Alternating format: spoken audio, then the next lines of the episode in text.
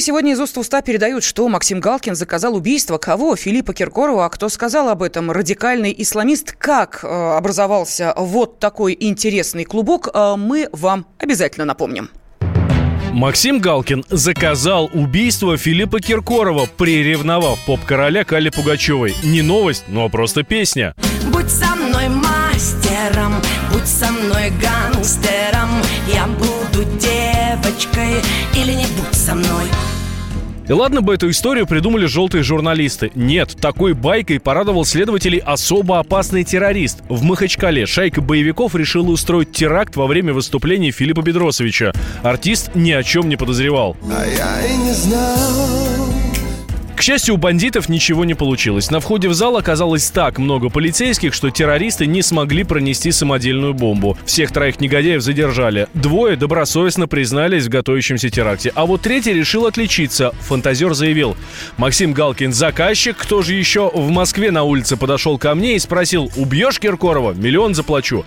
А потом дал телефон для обратной связи. Мол, как грохнешь Филиппа, наберешь. Это анекдот.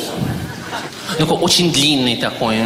Дальше маразм крепчал. Адвокат Исрафаил Гададов бред своего подзащитного подкрепил ходатайством о вызове на допрос Максима Галкина, Филиппа Киркорова и самой Примадонны Аллы Пугачевой, а также о необходимости очных ставок звезд эстрады со своим клиентом. Мой подзащитный ранее не говорил, а потом рассказал, что Киркорова ему заказали. Была встреча у него с Галкиным. Несколько раз отказывали в возбуждении дела по статье «Теракт», принимали нашу позицию. Но все равно в итоге повесили это на него. А ведь потерпевший фактически Филипп Киркоров, но его даже не вызвали ни разу. Я считаю, что следствие обязано проверить версию моего подзащитного, вызвать и опросить важных для дела свидетелей, и Аллу Борисовну, и Максима Галкина. По мнению силовиков, тактика защиты хоть и шибко экзотична, но понятно. За заказное убийство Казуева светит меньше, чем за терроризм в составе банды. За первое 15 лет тюрьмы, а вот за второе уже 20. В Следственном комитете решили, что показания террориста не имеют ничего общего с правдой. Силовики стряхнули с ушей лапшу и отправили дело на дальнейшее рассмотрение. Но Максим Галкин все равно предпочел высказаться.